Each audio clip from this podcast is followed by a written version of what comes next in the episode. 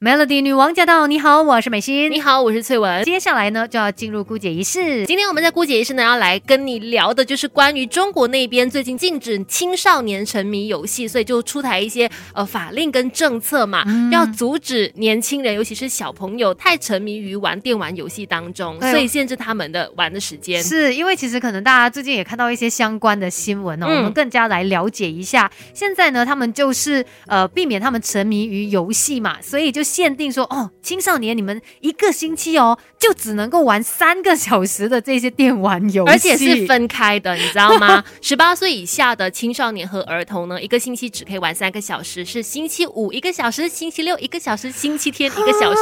这样子分开，每天只能够玩一个小时而已。我的天，基本上呢，游戏时间最好就是在八点到九点之间，也不让他们太早玩或者太迟玩，影响睡眠嘛。只有在假期的时候，你就可以一天玩三个小时，但是也不可以超。过三个小时哦，因为其实我们也看到说，现在很多，尤其是小朋友，哎，玩游戏真的是没日没夜的，就坐在电脑前面一直打机，一直打机，打机，你知道吗？其实大人也是差不多，只是因为大人有更多其他事情要忙，你知道要忙工作，要忙什么，所以才舍得离开那张椅子。他沉迷的时间没有办法这么久，但是如果是呃青少年，尤其像现在我们很多的情况，就没有办法去学校上课嘛。对，如果他自己控制自己的时间的话呢，你旁边没有人去点他说，哎，不能再这样了。他可能就真的是很多的时间都在玩游戏，对，所以对他们来说，很多的媒体就形容这是精神的鸦片呐。他们上瘾了之后就很难去把它给戒掉，对，所以可能是这样子吧，政府才要出手去管制，而且觉得说对于他们带来很多的这个负面的影响，甚至像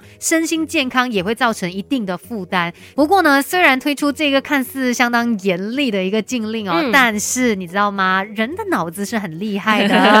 还是有其他的一些方式，甚至这样子的一个限令一推出之后呢，也造成了一些影响。我们稍后继续告诉你，Melody。这世界的大事小事新鲜事，让我们帮你 Melody 姑姐一事。继续姑姐一事，今天跟你一起来看看，在中国那边呢，他们就阻止青少年沉迷于游戏，所以就出了新招，限定他们一个星期就只能够玩三个小时的手机游戏哦。可是呢，你知道这样子严厉的规定也带来一些的反效果啦。人家说上有政策，下有对策嘛，所以很多人就想办法来钻漏洞喽，看一下。怎么样？尤其是小孩子哈，就想说怎么样可以玩到游戏？除了五六日之外，其他时间也可以玩得到。所以他们就想方设法，包括说像一些孙子们，就是利用爷爷奶奶的那个资料或者是他们的脸来去注册账号来玩。所以后来呢，就发生了很多新闻，比如说有的人就说：“哎，为什么看到一个六十岁的老人哈，凌晨三点在那边玩游戏，玩的很沉迷，很少见这件事情还冲上热搜。”我的天呐！所以应该。就是有别的方式让他们可以继续玩游戏。嗯，其实说到这个脸部识别系统呢，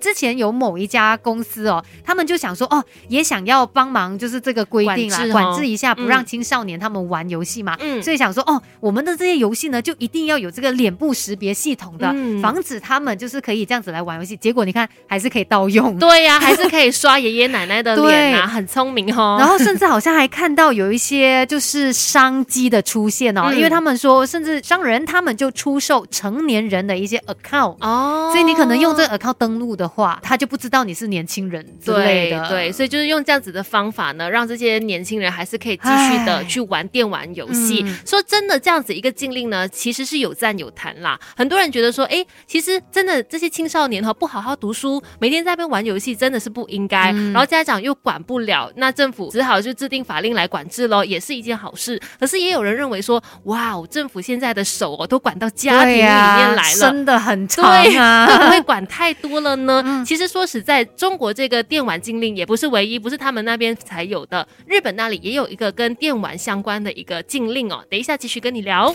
没有人天生就懂什么都会，有 Melody 孤姐一世什么都懂。今天在姑姐仪式呢，跟你一起来聊一聊电玩条例啊。刚才我们就说，中国那边为了要防止青少年沉迷于电玩游戏嘛，所以就出台一些规定，规定他们只可以在五六日的时候才可以玩一个小时的电玩游戏，就引起很多人的讨论了。对，但是不要以为只有中国才有这样的条例哦。话说在日本呢，去年他们的香川县政府也成为日本第一个颁布电玩条例的司法管辖区，而这个条例是这样子的，他们要求家长呢要限制孩童的电玩。时间。嗯白天要读书嘛，晚上最多只能够玩一个小时的电玩，周末呢则是不可以超过九十分钟。而且呢，这一项条例他还建议说，年龄介于十二到十五岁的青少年，在晚上九点之后呢，是不可以使用智能型手机的。如果是十五到十八岁，就是年长一点点的，就可以放宽，你可以用这个手机一直到晚上的十点。但是十点之后也在就不建议说你再继续的用手机。没错，虽然这个叫做电玩条例啦，但其实它也不是真的什么法律，它只是香川县政府给家长的一项建议，它背后没有搭配什么太强制执行的一个手段，没有说你一定要照着这么做的。但是既然有这样子一个主张，有这样子一个建议，他就觉得说至少可以让家长可以用这个来做参考喽。对，然后也可能是一个提醒吧，就是说真的不要花这么多时间在玩游戏哦，因为其实像二零一八年的时候呢，世界卫生组织 WHO 就已经将游戏成瘾加入官方认证的疾病清单当中了。所以游戏就是它确实是可以让你哎比较放松，嗯，但是如果你玩过度的话，尤其像小朋友不懂得控制时间，那有可能真的会影响到他们的身心健康。真的，所以这个事情呢，虽然说它不是一个正式的法律，但是我觉得可能也可以让我们引以为戒。各位家长可能也可以好好来思考一下，是不是也应该要限定一下家里小朋友玩手机啊、玩电脑的时间。其实也不只是说他们会上瘾这回事，也包括对眼睛也不好嘛，对身心健康也不好。所以可能真的是应该要制止一下。而且大人可能自己也要懂得控制一下自己吧。如果说家里面的大人也是，哎呀，每天都一直在看着手机，那没有太多人跟人之间的交流，对孩子来说，他也是把你当榜样来学习的。所以我们都要好好的，就是做好这个榜样。是的，那今天的姑姐是就跟你分享到这里。